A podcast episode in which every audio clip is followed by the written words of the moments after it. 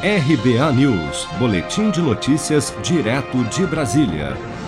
Nesta quarta-feira, 6 de janeiro, um dia após declarar que o Brasil está quebrado e que não conseguia fazer nada, o presidente Jair Bolsonaro, em tom de ironia, afirmou que o país está uma maravilha.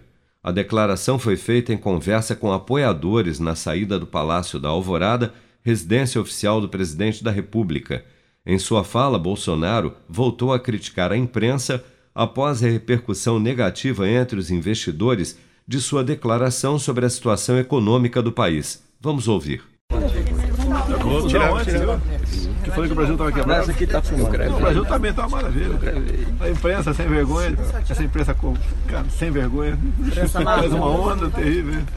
Ainda nesta quarta-feira, 6 de janeiro, o presidente Jair Bolsonaro se reuniu com sua equipe de ministros, incluindo o ministro da Economia Paulo Guedes, que, em direção contrária às declarações de Bolsonaro, afirmou que, abre aspas, a economia está voltando em V e o setor privado está decolando, fecha aspas.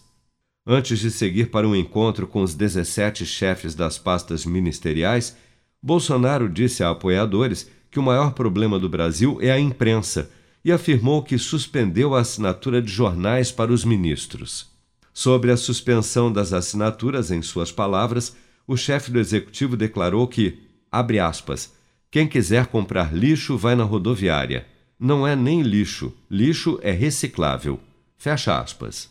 Se você quer começar a investir de um jeito fácil e sem riscos, faça uma poupança no Sicredi. As pequenas economias do seu dia a dia vão se transformar na segurança do presente e do futuro. Separe um valor todos os meses e invista em você. Poupe com o Sicredi, pois gente que coopera cresce.